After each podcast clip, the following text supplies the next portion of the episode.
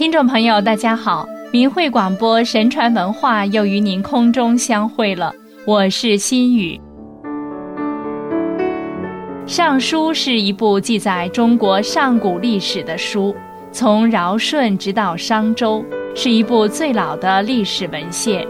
书中记载了很多古人天人合一的言行境界，我们在今天的节目中略加介绍。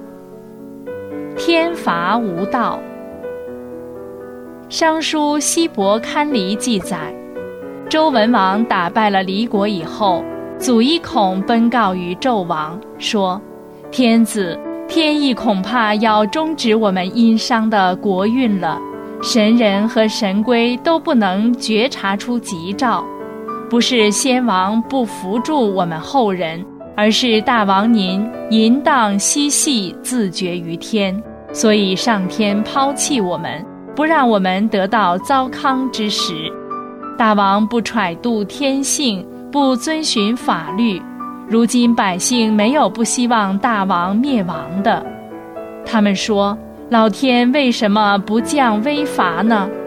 天命不再归向我们了，现在大王将要怎么办呢？商书微子记载了商朝即将灭亡时的景象。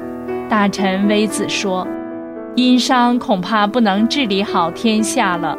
我们的先祖成汤制定了常法在先，而纣王沉醉在酒中，因淫乱而败坏成汤的美德在后。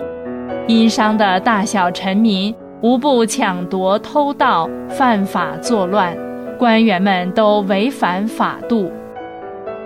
周书第一篇《牧事》是周武王在牧野的誓师。武王说：“古人有话说，母鸡没有在早晨啼叫的。如果母鸡在早晨啼叫，这户人家就会衰落。现在商王纣只是听信妇人的话，轻视对祖宗的祭祀。”轻视并遗弃他同族的兄弟不用，竟然只对四方重罪逃亡的人这样推崇、这样尊敬、这样信任、这样任用，用他们做大夫、轻视的官，使他们残暴对待百姓，在商国作乱。现在我激发奉行老天的惩罚，民意即天意。贤明的君王爱民重民，周取代商后，把殷民收为新民。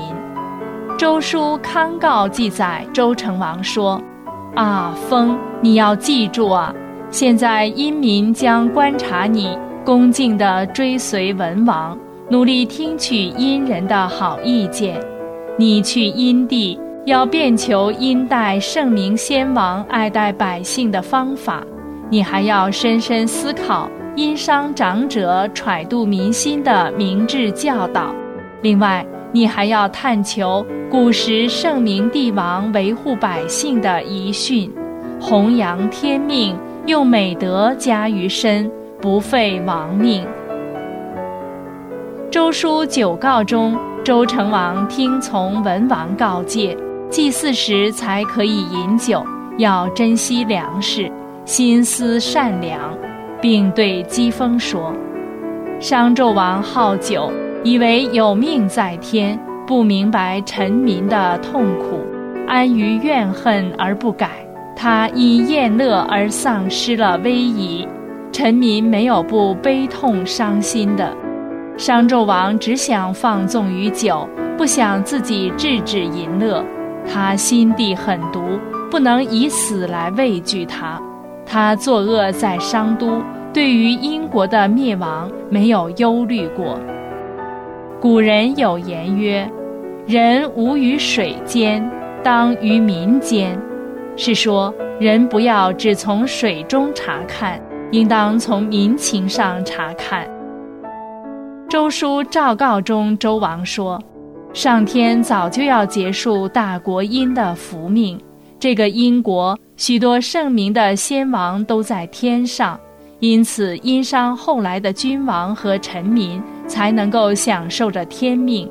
到了纣王的末年，明智的人隐藏了，害民的人在位，人们只知护着、抱着、牵着、扶着他们的妻子儿女，悲哀地呼告上天，诅咒纣王灭亡，企图脱离困境。啊，上天也哀怜四方的老百姓，他眷顾百姓的命运，因此更改阴命。大王要赶快认真施行德政呀！敬天之命，古代的明君都是敬天保民、教民安民，兢兢业业。康诰中记载：“风啊，老百姓受到教化才会善良安定。我们时时要思念着殷代圣明先王的德政，用来安置殷民，作为法则。人们不加教导，就不会善良；不加教导。”就没有善政在国邦。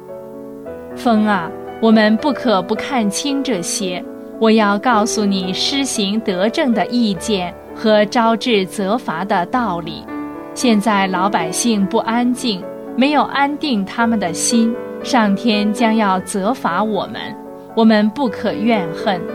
本来罪过不在于大，也不在于多。何况这些罪过还被上天明显的听到呢？哎，风要谨慎啊，不要制造怨恨，不要使用不好的计谋，不要采取不合法的措施，以闭塞你的诚心。要努力施行德政，以安民心，挂记他们的善德，宽缓他们的徭役，丰足他们的衣食。人民安宁了，上天就不会责备和抛弃你了。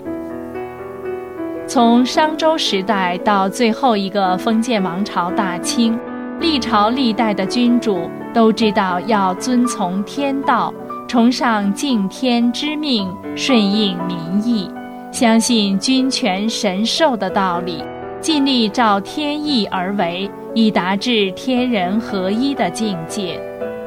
今天的中国人在几十年无神论的毒害下，已经不知道敬天，不知道重道。然而，人又何其渺小，离开了上天的眷顾，等待的将是怎样的命运呢？这真是一个应该认真思考的问题啊！